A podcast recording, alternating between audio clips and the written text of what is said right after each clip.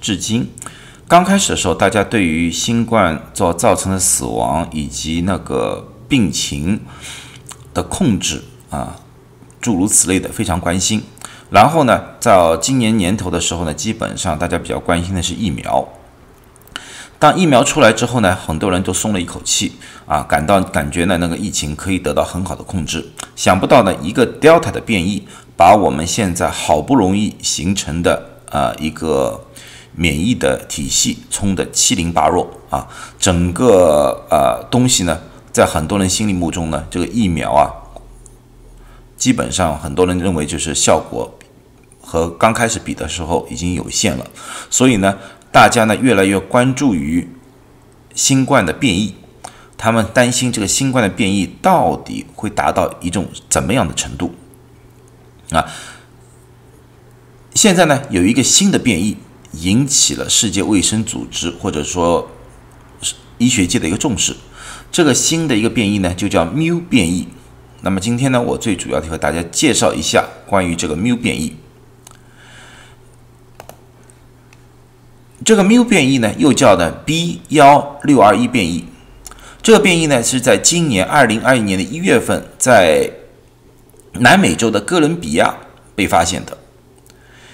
到两天之前，就是八月三十号的时候，世界卫生组织把这个变异列为 M 啊 VOI，就是 Variants of Interest，就是我们比较感兴趣的一个变异。为什么要把这个变异？变成 VOI 呢？因为呢，从实验室的研究发现，这个变异有可能可以逃逸我们的免疫，不管是你康复以后所产生的自然免疫，还是疫苗之后所产生的免疫，它都可能会逃逸啊！记住，这个是可能，这是实验室里面的。那么，这个变异现在全世界的分布情况是如何的呢？呃，到现在为止，在全世界有四十三个国家，就是这个粉红色的地方，有发现这个 mu 变异啊。最主要呢，在南美洲，然后是北美，然后在欧洲一些地区。现在最严重的，也就是刚刚发现的，就是哥伦比亚的情况。它现在新冠案例里面有百分之三十九是属于这个 mu 变异，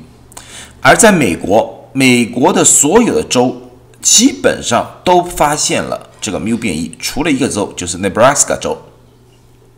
啊，最严重的地方是在加州，加州至今为止发现了三百四十八例，占了整个新冠案例的大概是百分之一左右。而从全世界角度来说，或者说全美国的角度来说，现在发现的 mu 的变异占所有的案例的。小于百分之零点五，那么有些人说啊，这个案例太少了，是不是我们有点杞人忧天了？但是我们也需要从 Delta 变异里面吸取教训，因为 Delta 变异我们在四月份的时候同样也是占了非常小的比例，但是它一旦传播开来的话，它的速度是非常非常快的啊，所以呢，这个呢就让世界卫生组织提高了警惕啊。呃，为这件事呢，Dr. Fauci 就是白宫的医疗顾问，Dr. Fauci 呢也在新闻发布会上对于这个变异阐述了他自己的看法。他说呢，从现阶段来看的话，这个变异对美国的影响还是不大啊。那那个是肯定，因为现在只有百分之零点五啊，哎都不到啊。而且呢，对于这个免疫逃逸的问题，他说现在只是在实验室里面有被发现。但是具体的到了整个感染人群里面，到底是会怎么样的，需要进一步的研究，因为实验室的数据和现实的数据有些时候还是有差异的。但是他说不否认，是呃 CDC 和 FDA 密切的在关注这个变异在美国的发展情况。啊，那么大家有些人说啊，听完这个说，那么疫苗打不打都无所谓了啊，因为打了之后都有可能免疫逃逸，那么我何必去打针呢？那么现在记住这几点：第一，这个变异在整个美国的占的比例还是非常少的。现在我们如果被感染上的绝大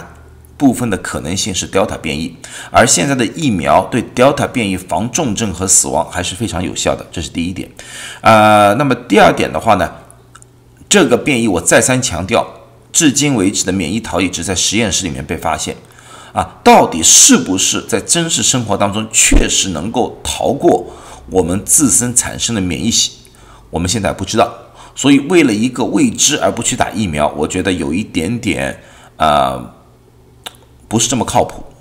啊，所以呢，我还是强烈的建议大家打疫苗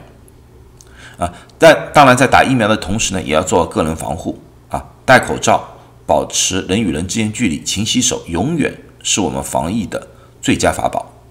我希望大家都健康啊，希望大家呢都能快一点的恢复到正常的生活啊。在此，谢谢大家。